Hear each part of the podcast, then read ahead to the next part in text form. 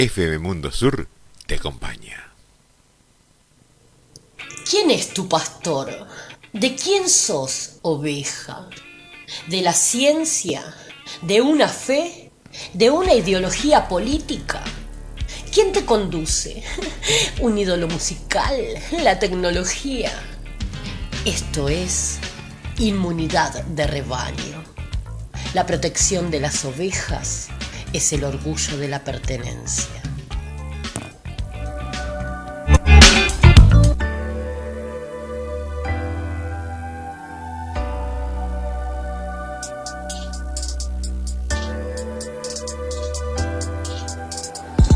El rebaño ya está inmune y por eso el pastor sigue impune. Explotación de lunes a lunes, la vida infeliz, así se resume. La ilusión se consume, la rutina se asume, no existe perfume que haga que se fume la miseria mientras la apariencia presume. Policía tortura si usted no Buenas tardes, estamos en otra edición de Inmunidad de Rebaño. Yo soy Emiliano Delio y acá me acompaña Leonardo Say. Buenas tardes, ¿cómo va? ¿Cómo andás? ¿Bien? Todo tranquilo. Todo Bueno, me alegro. Acá vamos a repasar las noticias del día, ¿te parece? Genial, me parece excelente. Bueno, como venimos acostumbrados ya hace más de un mes, la noticia principal tiene que ver con, con el protagonismo de la vicepresidenta de la Nación, expresidenta por dos periodos, Cristina Fernández de Kirchner. En este caso continúa el juicio por vialidad, una de las causas, en este caso iniciada por un ex funcionario de Mauricio Macri en 2016 eh, Javier Iguacel, el cual se desempeñó como director de vialidad y su primera resolución administrativa tuvo que ver con una auditoría que se pidió entre los años 2003 y 2015 sobre la obra pública vial en la provincia de Santa Cruz, excluyendo todos los otros distritos de la República Argentina, que son 24. En este sentido, bueno, la causa se inició en ese 2016 y de esa manera este, continuó hasta bueno llegado eh, esta instancia que son los alegatos de la defensa de los abogados que están acusados del desvío de dineros eh, para bueno para realizar esta obra. En el caso del alegato de defensa ayer y hoy continúa exponiendo el abogado defensor de la expresidenta Cristina Kirchner, el abogado Carlos Velardi, a través de videoconferencia, que es el formato adoptado por el Tribunal Oral Federal 2 de la Ciudad de Buenos Aires, y continúan con esta forma desde que comenzó la pandemia, a pesar de que, bueno, la, el virus ha retrocedido bastante, pero bueno, será, les será más cómodo a los jueces hacerlo de esta manera desde su casa, hacer esta, este formato de trabajo. Que bueno, que lo bueno es que hacer un tribunal federal se pueden escuchar los alegatos acusatorios, como fue el caso de los fiscales Diego Luciani y Sergio Mola, y bueno, los alegatos de la defensa que en esta semana están siendo transmitidos a través de redes sociales. El abogado defensor de Cristina Kirchner en este juicio afirmó que ambos fiscales, para probar eh, estas pruebas amañadas, mintieron descaradamente y nunca buscaron la verdad.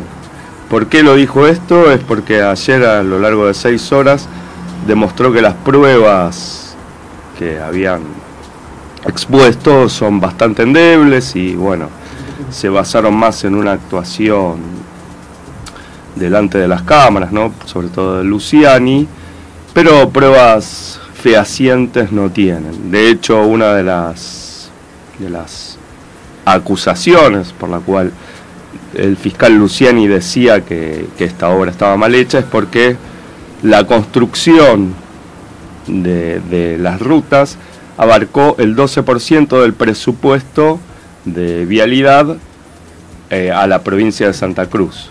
Y él lo argumentó diciendo que allí hay una muy baja densidad poblacional, pero se olvidó que en esa provincia abarca el 11% del territorio del país, más allá de la población, y que solo tiene el 6% de las rutas de las cuales la mayoría están eh, no asfaltadas, o sea, de los de 38.000 Detalle no menor. Claro, de los 38.000 kilómetros que hay en la República Argentina, apenas tiene 2.380 y bueno, las distancias son muy grandes entre las ciudades que hay en, la provincia patagónica, teniendo en cuenta que bueno, que siempre se quiere poblar esta, esta zona del país que tiene, no llega ni al millón de habitantes esta provincia, a pesar de ser la segunda en superficie de, de nuestro país.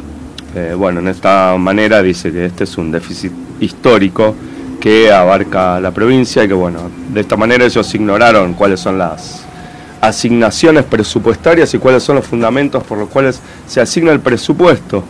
Y por otro lado, este presupuesto fue votado por el Congreso Nacional, estas partidas presupuestarias fueron votadas por el Congreso Nacional en, en bueno, justamente los años 2010 y 2011 que fueron observados, mientras que en 2012, 2013 2014 y 2015 el empresario cuestionado Lázaro Báez no tenía asignado la, la, partidas para hacer rutas. O sea que bueno, justamente esos dos años que son cuestionados, el presupuesto que fue votado por la oposición y el oficialismo en 2011 no, no hizo ningún cuestionamiento a estas sumas destinadas a estas obras. Y de hecho el, el proyecto de presupuesto de la oposición, presentado en 2010 y 2011, que llevaba la firma del presidente de la Comisión de Hacienda de, la oposición, digamos, el jefe de la, de la bancada oficialista, el diputado Alfonso Pratgay, también asignaba el mismo presupuesto a la provincia de Santa Cruz para la construcción de estas rutas.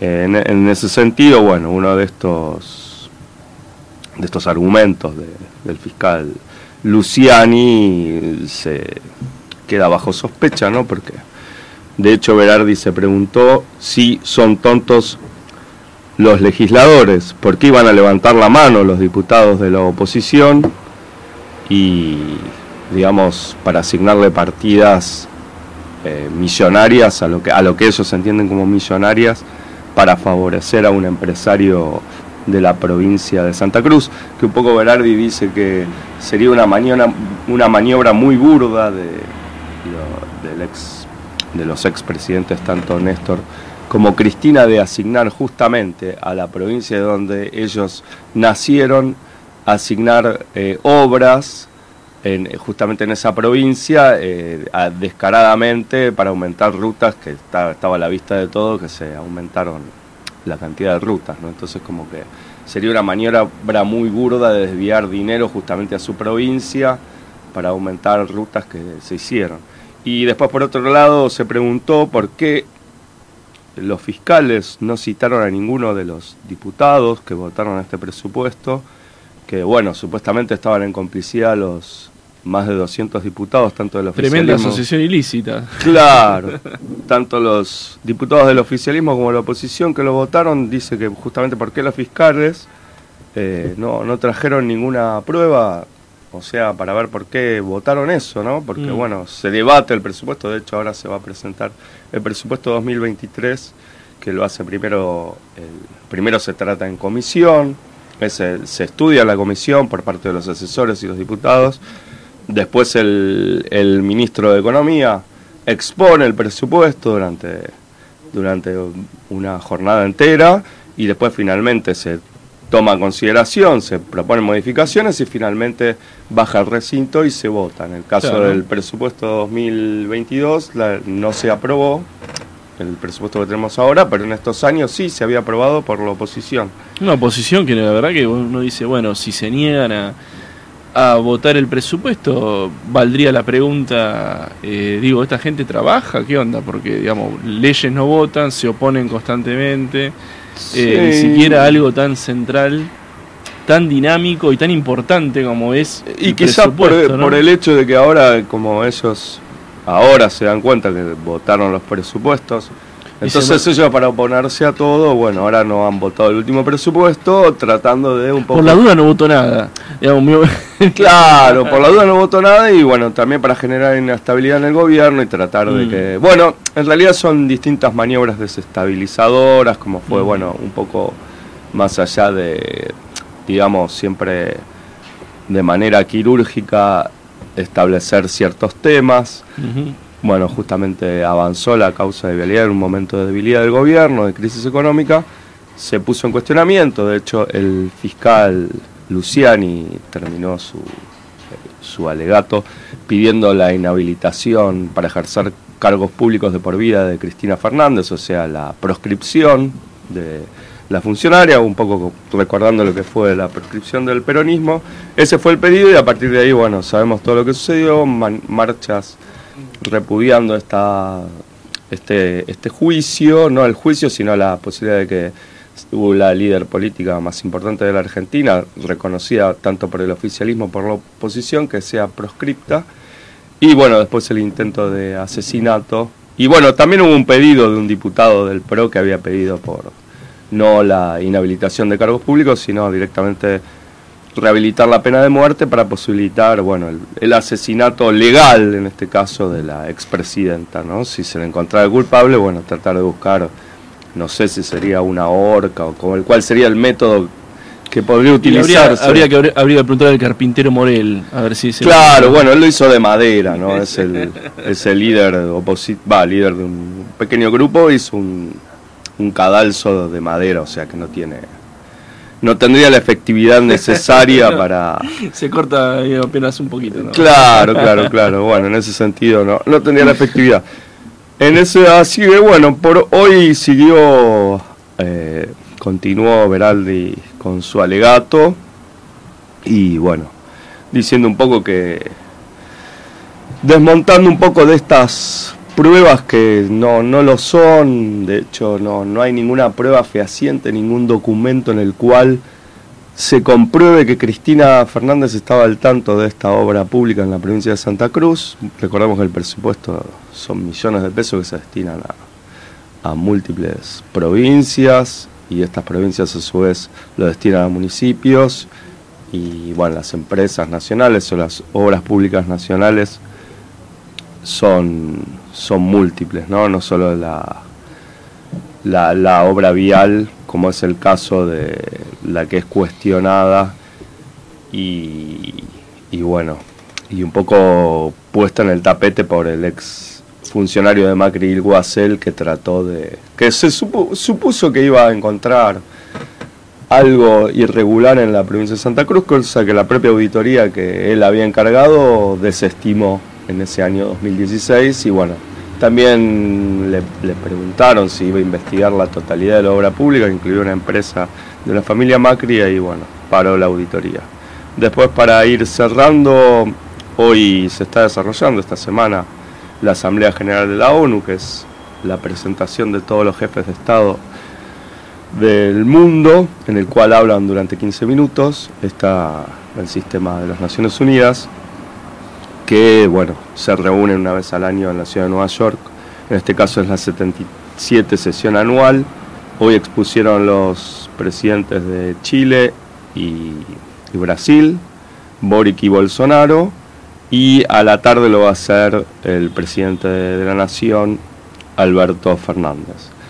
Eh, el secretario general de la UNO, Antonio Guterres, aseguró y alertó un poco por la situación del mundo, porque los países están bloqueados por una difusión global colosal. Advirtió que hay una crisis del poder adquisitivo a nivel mundial que se desató a partir de la pandemia y el, aumento de precios de los alimentos y los combustibles y que bueno, también las desigualdades entre las distintas personas y habitantes del mundo se están disparando y la gente sufre, sobre todo en los países más vulnerables, y 238 ONG mundiales se reunieron para presentar un comunicado y advirtieron que una persona muere de hambre en el mundo a cada cuatro segundos, ya que hay casi 400 millones de personas que sufren hambre. Y bueno, después advirtió que hay, el secretario general advirtió que hay 1.600 millones de personas que se enfrentan a una tormenta perfecta, que son las secuelas económicas y sociales de la pandemia, con el aumento de precios y eh, que repercuten en los precios de alimentos y energías y en enormes deudas ya que se ha disparado la inflación y hay una falta de acceso a los mercados financieros.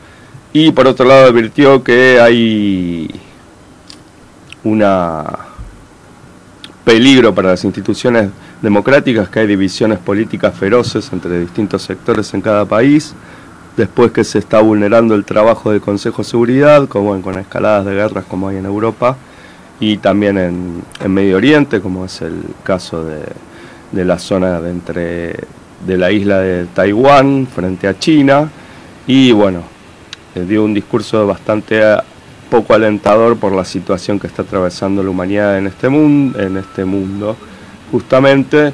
Y bueno, hoy a las 18 va a exponer Alberto Fernández y en esta línea va a argumentar sobre la democracia en el mundo y la, el accionar de grupos de derecha y los discursos del odio, que bueno, que acá tuvieron como, digamos, como pináculo el intento de magnicidio contra la presidenta Cristina Fernández de Kirchner el primero de septiembre. Así que bueno, Leo, ¿te parece si escuchamos un poco de música y después seguimos? Sí, sí, este, Emiliano Delio, las noticias para mantenerte informado, en una, una síntesis bien apretada, pero con lo principal. Vos que estás escuchando, es un clima difícil, es este, un panorama mundial y nacional complicado, pero las palabras son no te rindas. Vamos.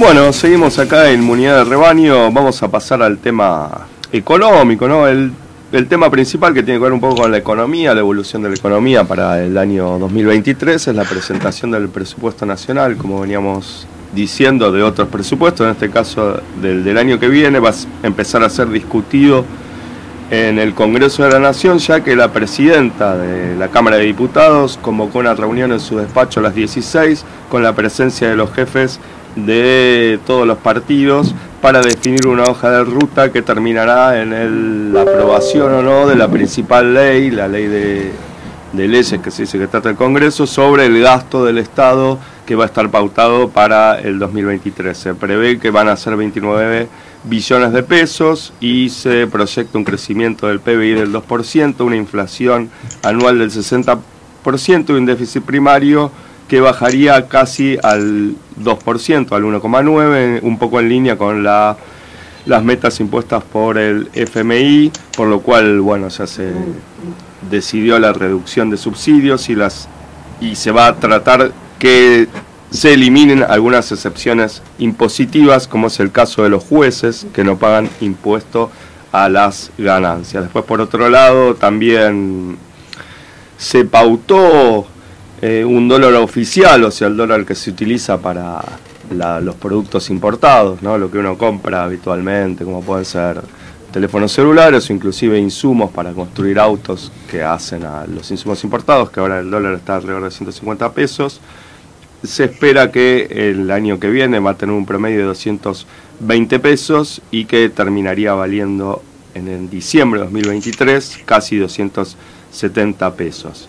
Pero bueno, un poco para que nos comente la situación económica y bueno, la proyección a 2023, que es un año electoral. Tenemos un invitado, ¿no, Leonardo? Así es, está Marcelo Bruchansky, el Brucha, como le decimos en Inmunidad, y este economista del Centro Cultural de la Cooperación. ¿Estás por ahí, Marcelo?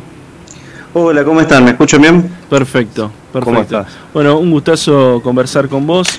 Este, bueno, imagino que sabés más o menos lo que te vamos a preguntar. Este, ¿cómo, cómo estás viendo el panorama económico, este, esta cuestión del dólar soja, que si no, que si las, los productores van a poder o no comprar contado con liquidación, o cómo, cómo estás viendo esto, esta ensalada bastante complicada. Eh, llegamos al 2023, ¿cómo estás viendo la historia? Eh, me parece que se están. ¿Ahí me escuchan bien? Sí, te escuchamos bien. Eh, se están aplicando algunas herramientas eh, de última instancia, eh, como es esta cuestión de darle un dólar de 200 a los exportadores de soja porque no hay dólares. Entonces esto no es algo planificado ni que el gobierno querría, sino que simplemente es no me queda más remedio y obviamente los exportadores de soja saben con el poder que cuentan, dada la escasez de divisas, la escasez de reservas, saben que ellos son los que traen las reservas a la Argentina y por lo tanto tienen un poder de negociación muy fuerte y, lo utilizaron. Y esto no es la primera vez que pasa, uno lee cosas que pasaron, por ejemplo, durante el gobierno de Alfonsín en la década del 80, y en ese mismo contexto de escasez de revisas, de crisis de la deuda, eh, se hacía lo mismo, digamos, no era no liquidar eh, exportaciones presionando por otro tipo de cambio, presionando por que se reduzcan las retenciones, cosas que ya venían pasando, no es algo nuevo. En la medida que haya más escasez de reservas, estos grupos de presión van a tener más poder de negociación.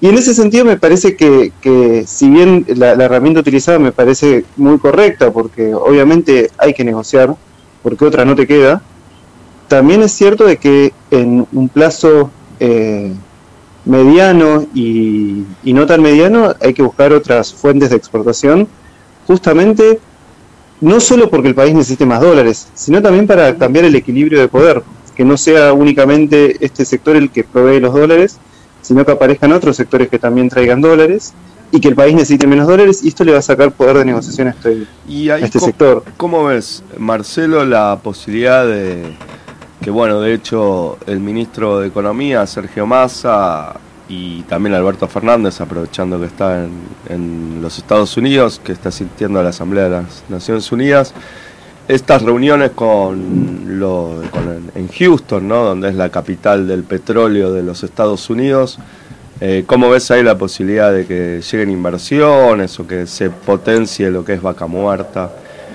Y bueno y la generación de, mayor exportación y mayor divisas. Eso me parece que, es eh, positivo, creo que hay muchas posibilidades ahí, eh, dado el contexto internacional con los precios de energía tan altos y el precio de los commodities en general eh, tan altos, hay, hay muchas posibilidades.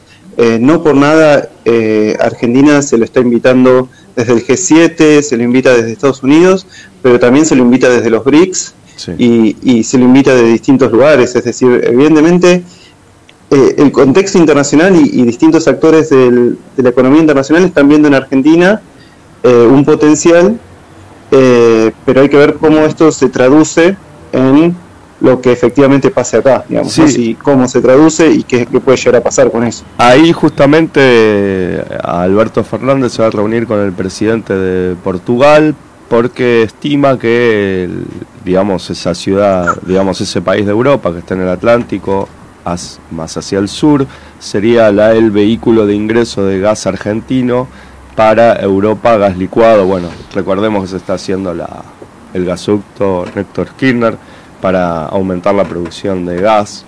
Ahí, ¿cómo verías la posibilidad de que Argentina empiece a exportar eh, gas a través de IPF? En este caso sería una empresa nacional de IPF y, bueno, un gasoducto argentino también, que llegue el gas a Europa.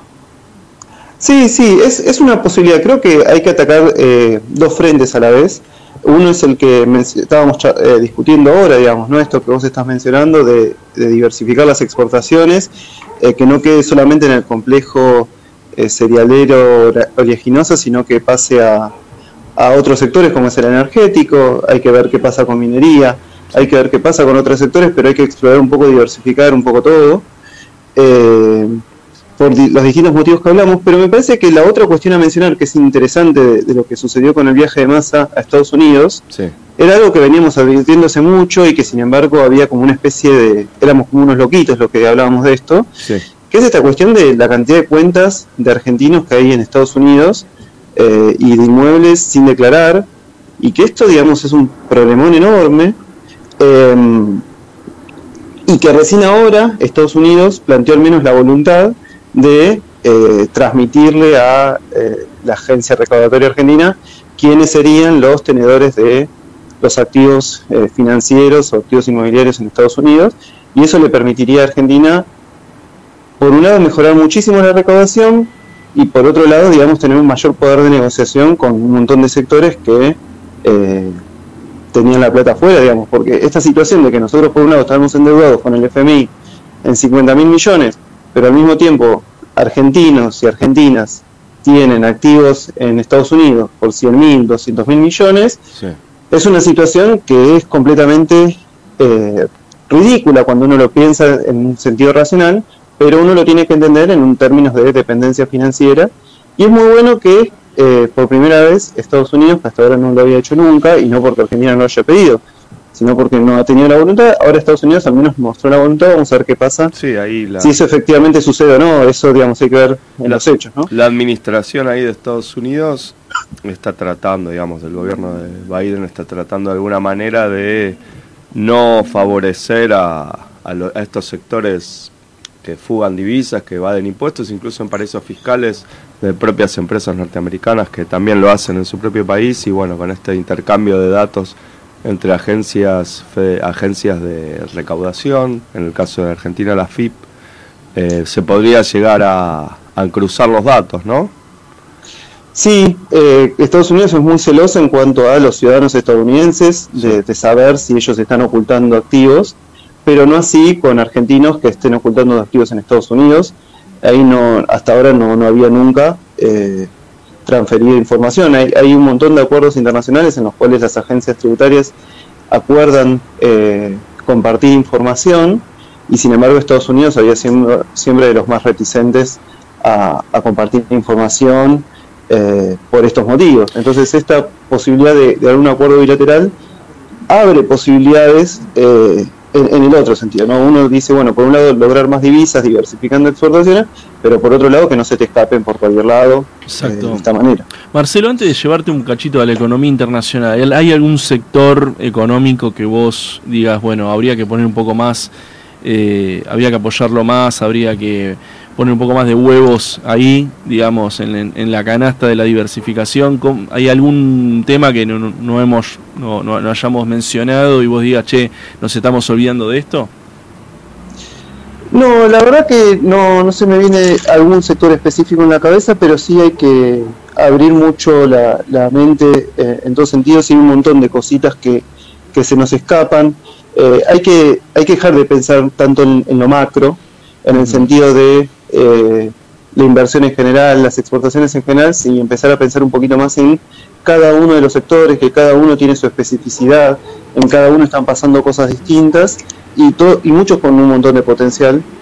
Eh, no te sé decir alguno en especial, pero sí que, digo, tanto en, un montón de lugares, con los cuidados que corresponden, ¿no? Porque siempre cuando se explora un nuevo sector hay que tener en cuenta también lo ambiental, hay que tener en cuenta eh, qué recursos se pueden estar afectando, digo, hay que siempre ser muy cuidadoso, eh, pero explorar por todos lados, digamos, ¿no? Porque si no caemos en esto de, que lo único que tenemos es la soja y lo único que nos queda son los incendios eh, y un montón de humo en las ciudades. Exactamente. Eh, Escuchamos, uno de los temas que vos habías trabajado es el tema del intercambio este, mundial, comercial, a través de otras monedas distintas al dólar. Acá en Argentina no se te escuchó mucho, pero sí te escucharon los chinos y los rusos que están llevando adelante un, comercio del gas a través de rublos y este, yuanes y se han, bueno, se están, buscando fuertemente desdolarizar. Ayer, si no me equivoco, hubo una editorial interesante y muy fuerte en contra de la, del fortalecimiento del dólar por parte del Global Times, el órgano, digamos, de propaganda del Partido Comunista Chino. Eh, te pregunto, ¿cómo estás viendo esa desdolarización que, que está siendo traccionada por la cuestión de la guerra? Eh, y vamos a tener que ver qué pasa. Esto se parece mucho a la década del 70, cuando aumentaron muy fuerte los precios del petróleo, que están las dos crisis del 73 y el 79, y lo que hizo Estados Unidos en el 79 es aumentar muy fuerte la tasa de interés, y de esa forma logró volver a fortalecer el dólar, eh, un dólar que había perdido la paridad con el oro, y que es por primera vez un dólar completamente fiduciario a partir de la década del 70, es decir, un dólar que es tan bueno como un dólar, depende solamente de sí mismo eh, y no es convertible en nada. Y Estados Unidos en la década del 80, debilitando algunos competidores como Japón y Alemania, logra fortalecer el dólar y terminar siendo la moneda más hegemónica que antes todavía. Y ahí Acá claramente es otro contexto, entonces, eh, perdón que te interrumpí, pero No, no, hay que ver qué pasa con, con China y Rusia, que están en un, en un camino parecido a lo que estaban buscando algunos países en la década del 60 y 70, de tratar de desdolarizar. Eh, y hay que ver qué pasa. Yo veo un mundo que se va a separar en, en dos eh, y, y va a haber un mundo con dólar eh, que va a seguir siendo una moneda fuerte y también un mundo en el cual el dólar se va a dejar de utilizar mucho y un montón de acuerdos de pagos bilaterales, multilaterales eh, que van a dejar de utilizar el dólar. Entonces eh, yo veo, veo las dos cosas. Una, Un- una un- guerra de monedas, sí. ¿no? Una, una especie de competencia muy fuerte entre los yuanes y la zona de influencia y penetración china y, y la resistencia norteamericana, ¿no? Sí, más que guerra de monedas, una zona de influencia, digamos, ¿no? Mm. Donde, fíjate lo que pasó con la libra esterlina, que en la década del, del 20, 30 y sobre todo después de la posguerra, deja de ser la moneda hegemónica y sin embargo sigue teniendo mucho poder gracias a las zonas de influencia, es decir, todo lo que es el imperio británico, ahora que falleció la reina la semana pasada, podemos recordarlo, lo que es la, la inmensidad del imperio británico, ¿no? Que antes- en un momento fue todo el mundo, Mm. pero después pasó a ser algo inmenso. Entonces, bueno, tenemos que pensar también en una zona dólar que va a ser inmensa también y al mismo tiempo va a haber un montón de lugares donde no, digamos, va a haber acuerdos bilaterales de pagos y no se va a utilizar el dólar como, como moneda. Y el futuro es incierto, la verdad que no, no sabemos. Hay algunas cosas que uno encuentra parecidas a la década del 70, pero otras cosas que no, porque claramente la, la competencia, sobre todo de China, eh, y en menor medida de otros países, otros actores como Rusia, India, evidentemente hace que, que el, que el contexto sea distinto. Y ahí, Marcelo es- Bru- sí. Te hago una consulta. Ahora vienen las elecciones en los Estados Unidos y bueno, están, como vos decías, se viene aumentando la tasa en los Estados Unidos, si bien ellos tienen casi pleno empleo. ¿Sería, digamos, la posibilidad de que este aumento de tasas enfríe un poco la economía norteamericana y de esa manera minería las, o sea, las posibilidades electorales de, de Joe Biden para las presidenciales? ¿Vos ves viable que siga aumentando la tasa? O sea, porque hay también un trasfondo político ahí a eso, ¿no? Más allá de, de tratar de, de mantener la fortaleza del dólar. Eh, no, la verdad que no, en la medida que se apliquen herramientas eh, que, que- que modifiquen esto. El tema de la tasa, eh, quizás es, es bueno pensarlo también acá lo que pasa en Argentina, porque ahora también tenemos algún aumento de tasa Sí. y se discute si está bien o está mal, y la discusión en Estados Unidos, si bien es mucho menor, podemos pensarla también en el mismo sentido. La tasa de interés afecta a un montón de sectores, eh, para bien y para mal, entonces uno puede decir, bueno, está bien que se aumente la tasa para que los ahorristas ahorren en pesos, pero está mal que se aumente la tasa porque quizás hay pymes que quieren descontar cheques y lo van a descontar a una tasa más alta y eso le va a afectar los costos y quizás lo trasladan a precio. Entonces uno lo que tiene que hacer es tratar de sectorializar y ver, bueno, a este sector puedo darle quizás una tasa un poquito más baja, a este sector le tengo que dar una tasa más alta. Es decir, si alguien va a sacar un crédito personal para ir a ver el Mundial de Qatar, Sí. claramente no le tengo que cobrar la misma tasa de interés que si alguien va a sacar un, un empresario va a sacar un crédito para comprar una máquina. Claro, igual, Claramente, igual ahí en, Sí. en el, perdón que te interrumpa, ahí en Estados Unidos el problema es que bueno, la mayoría de la gente compra las viviendas con hipotecas y un aumento de la tasa trae aparejado un aumento de las cuotas a pagar por la población norteamericana, también los estudiantes que pagan en cuotas de por vida, digamos, sus estudios. Eso traería alguna convulsión social allá en Estados Unidos, que bueno, también si bien es la economía más pujante, también hay una- cada vez la- las brechas de distribución entre pobres y ricos se van agrandando y bueno, sería esto también un problema para las clases medias, bueno, que son la clase mayoritaria ahí de la población en Estados Unidos. Ahí eso, Sí. ¿cómo lo ves? Sí, no, ahí tenés razón, pero el problema en realidad sería que venga una nueva subprime, porque, o sea, la, Claro. la subprime que estalló en 2007-2008 Sí, empieza cuando en 2005 Estados Unidos empieza a subir muy suavemente la tasa y en un esquema financiero tan apalancado y tan especulativo y tan débil, eh, porque se, daban créditos sin, sin ningún tipo de respaldo, si era crédito sobre crédito sobre crédito, ahí sí puede pasar con un aumento de la tasa, de repente te corte en algún lado la cadena de pagos y eso te da, digamos, la típica crisis financiera que, que empieza como un dominó, empieza tirando una piecita y, se te terminan cayendo un montón de piezas. Ahí sí, ese sí es un peligro para, para Estados Unidos el aumento de tasas. Es un peligro más doméstico, no es un y, y no porque afecta a la clase media en particular, sino quizás a los sectores más débiles que están justos ahora pagando la hipoteca tengan que dejar de pagar y eso active un proceso de dominó de crisis financiera y ahí sí, digamos, ¿no? una, una nueva subprime sería muy fuerte. Sí, además en un contexto que hay sectores de derecha más radicalizados en los Estados Unidos, también la población negra que se está movilizando, como fue demostrado a partir de la crisis de, del asesinato de un... De un Sí, de un- Black Lives Matter. Claro, es como que un contexto que no es el mismo que el de 2008 y bueno, como que la, las, la situación social y política está como bastante caldeada, no solo en la Argentina, sino también en el Sí, a- además que sería interesantísimo una vuelta de Trump en el sentido de que Trump va por el lado de, de, de alguna manera se va aislando, va aislando a Estados Unidos y eso le da mucha margen de acción a China para seguir impulsando la globalización.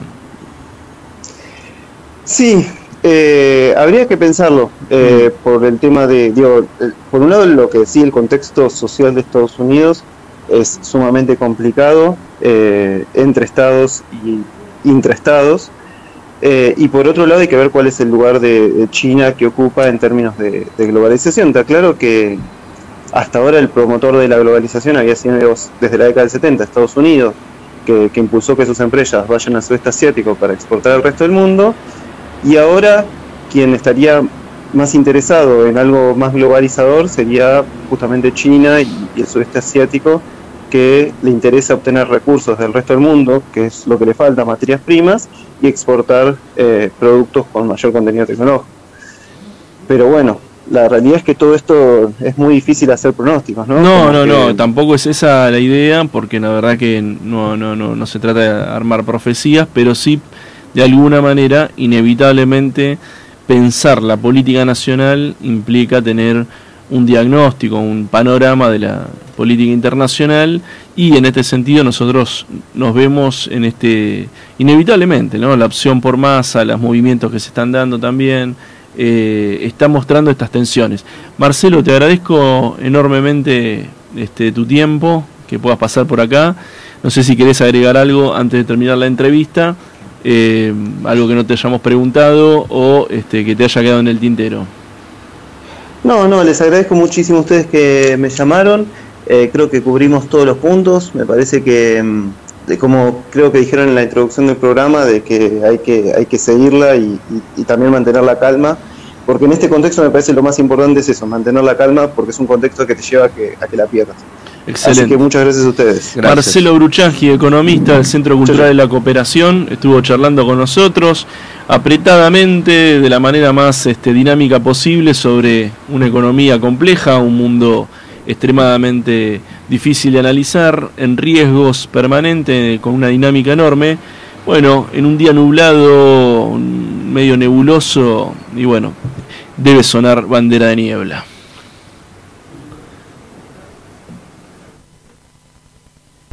Grabando.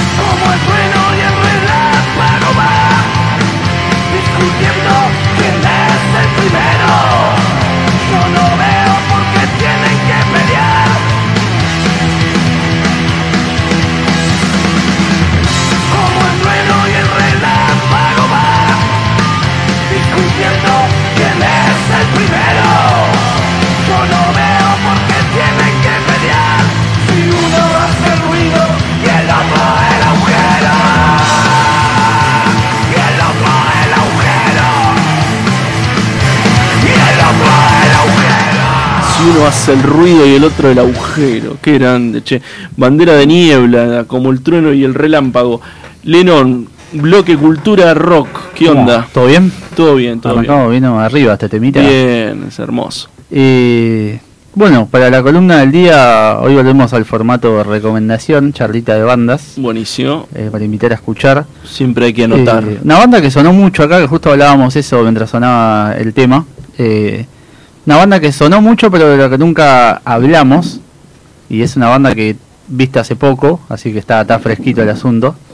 La banda en cuestión es Ambassador, Ambasador. banda formada a fines del 2014, ya 2015 ya se mete en formato a grabar, graban, tienen sencillos, tres sencillos grabados, más tres discos de estudio, Ambassador, eh, volumen volumen 1, volumen 2, y el último disco Insatisfacción, del Insatisfacción. 2002, 2022, perdón, este año, disco nuevito. Y la verdad es una banda que, bueno, primero, perdón, está formada por eh, Max Álvarez en guitarra, Emiliano Arretino en bajo y Lucas Calabrese en batería. Trío, formato power trío y medio setentosa, muy. muy setentosa. Sí. Más a- incluso desde la apariencia y la música no pasa por la apariencia, pero uno los ve y es como estar viendo Aeroblues, Sí. pero en 2022. Fugados de los 70, ¿no? Totalmente. eh, y de hecho la banda se, se define como un rock pesado con influencias de blues. Sí. Eh, y de verdad es una banda de esas que decís, hoy en día, como yo creo que lo asocio mucho, y esto es personal, pero también es para charlar, a lo que fue cuando empezó este el germen antiguos. Sí. Tipo, che, vi esta banda, anda a verla. Y uno se encuentra con amigos, che, escuchá esta banda. Y están tocando y se están moviendo, y están ahora tocan en Zona Sur, en Capital uno los pone en el de Rock, y han tocado en varios lados. Pero eh, eh, como que está en esa ambasador en este momento. Está creciendo total- mucho en, en la escena metal stoner, ¿no? Está como hay Eh, como una es especie eso, de, eh, de eh, lugar a explorar. Eh, Eso es lo rico de la banda, Sí. que uno capaz que habla, che, ¿te gusta Papo Blues? Vamos. Vamos. ¿Te gusta el Stoner? Eh, más ligado al antiguo. vamos. Sí. Eh, no, me gusta el blues. Listo, tenés un poco de blues para... Total. Y eso es lo bueno de la banda. Que Y psicodelia, ¿no? Psicodelia. Bueno, el último disco, los primeros dos discos son mucho más crudos, mucho más aeroblues y Papo Blues volumen 1, si se quiere. Mm. Es un rock mucho más pesado, con sonido más ligado al stoner, bien distorsionado, hasta parece con los equipos Orange, esos que usaban en el desierto, los Cayos y demás. Y el último disco ya se abre un panorama más grande, con sintetizadores, hay, hay justamente, se crea como una nebulosa, un clímax, a partir de, de sonido eh, actual. Sí. Se, como que se incorpora y está bueno que la banda también colgando, o sea, llevando la bandera del viejo rock clásico. También, digo, bueno, el viejo rock clásico también se fusiona con lo de ahora. Mm. Y genere como estos estas cosas medios de, el último disco hasta tiene cosas que si bueno, hasta Rush medio que se mete con esto de los sintetizadores y los climas, ¿viste? Vos sabes mucho de eso. Sí, es un nerd de Rush. Vos lo viste, lo, los viste hace poco. Lo vi en, La- en, los digamos, en el Roxy y sí, es, es el, ya la, eh, digamos, la descripción que estás dando es completamente real.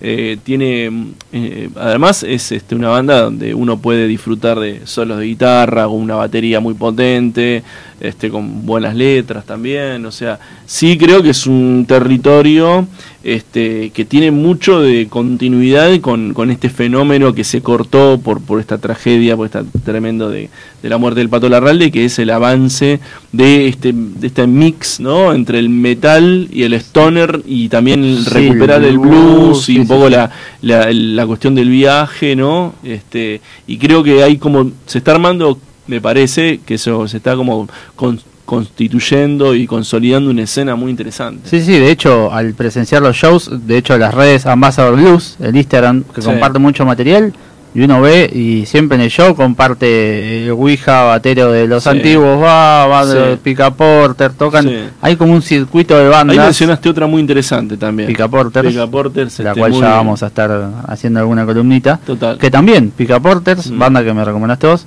Y Carlos Noro en realidad es el culpable de todo Ah, esto. Bien, Digamos, está eh, muy bien nombrarlo. También fue una banda que la, la escuché, bueno, Pica Porters, ya teniendo a Ambassador en el radar, ya escuchado.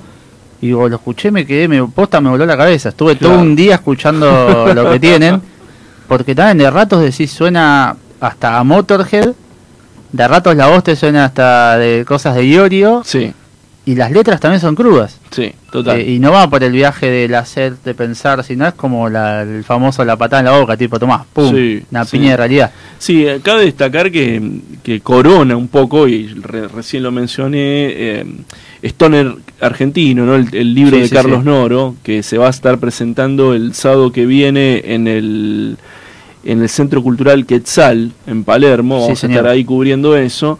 Eh, cabe mencionar de que es interesante cuando la movida está acompañada por, por un lado, nosotros lo entrevistamos a Carlos Noro, Sí. quienes quieran escuchar la entrevista está en nuestro Spotify, en nuestras redes. Interesante la movida de los músicos, de los artistas y también de aquellos que están mirando este tema desde el lado también del periodismo musical y, Sí, sí, y- incluso y- social y, también. social Sí, y encontrando un poco, bueno, esto tiene estas características, tiene estos mapas, ¿no? Eh, eh, también es importante armar mapas. No, obvio, y va más allá de la música, por eso la recomendación hoy empezaba por esto, de una banda que sonó, pero de la que nunca habíamos hablado desde el punto de vista de que va más allá de lo musical y se, es un, como un, no sé llamarle circuito, porque no, no es circuito el término, pero es como un nicho que se está armando, que decías vos, de esto, de no solamente música, sino compartir distintas bandas, periodistas, sociólogos, escritores, Mm. esto de compartir, de juntarse de vuelta en lugares estratégicos. Tengo para- algo para comentarte Sí. ahí. El sábado pasado, no, el anterior, estuvimos en Chivilcoy con el grupo de investigación Sí. de heavy metal, Emiliano Scaricaciatori, que pasó por este programa, con Gito Minore, con este Gabriel Medina, eh, con Malena Galesio y con, este me estoy olvidando alguien, ah, y con Manu Bernal. Eh, presentando el último libro del grupo de investigación, se llama Impenitentes, en una feria del libro.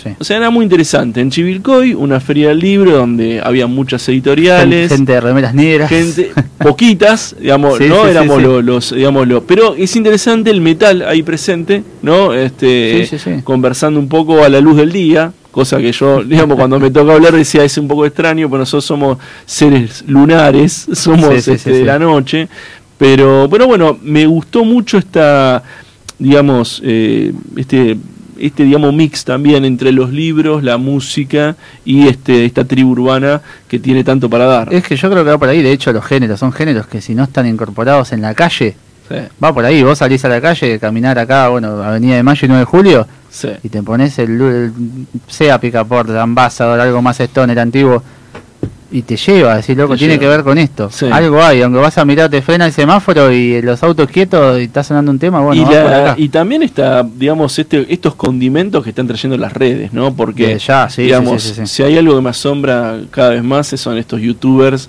ya sea los youtubers que analizan música, Reaccionando a... me- reaccionando a, o estos locos como la otra vez me pasaron Este, me pasó Gabriel Medina la- el canal de Faquita que hace Sí, análisis, sí. TV, que hace análisis este, yo, de las disputas metaleras y este, es extremadamente delicioso. Pero va por ahí, así que está buena la, la adaptación de, de- de todo un movimiento, como decimos, que es muy grande, no va solo por ser metal, no metal, rock, no rock. Sí. En, encasilla un montón de géneros. Así que para seguir con y ya terminar la recomendación del día, Ambassador, Sí. están tocando el viernes en Bar Mutar, en Avellaneda, cerquita de la bajada del Puente Porredón, un bar que la verdad descubrí hace poco. Siempre hay buenas bandas para ver. Toca este viernes Ambassador con eh, Vinona Riders y Ancestral. ¿Cómo se llama esa banda? Winona, Winona Riders. Winona Riders. Y hay un fechón eh, para también para comentar el 30 de octubre. eh, domingo 30 de octubre, 17.30 horas en Circus. ¿Quién va a estar? La cartelera es la siguiente: Poseidótica, Poseidon. Against, Against. Ambassador, eh, Mambo Negro y Nihil, o Nihil, Neil, sí. Qué interesante. Están 30 todos, de eh. octubre, ¿En dónde va a ser? San Justo, En San. Justo, muy bien. La Matanza. Así que ahí está para ir. Domingo, para ir, 5 está y media de la tarde, ir. se recomienda ir. Ir es fácil, volver no sé. digamos, va a ser complicado. Claro. poder- poder- La entrada sí, de, de Lo que somos en zona norte, digamos. Estamos complicaditos, así son, estamos cruzados, pero bueno, recomendamos eh, Ambassador. Y si les parece, vamos escuchando temita, Y con eso terminamos el, el programa de, de- de la fecha. un tema del disco Ambassador Volumen 2, eh, Mal Augurio.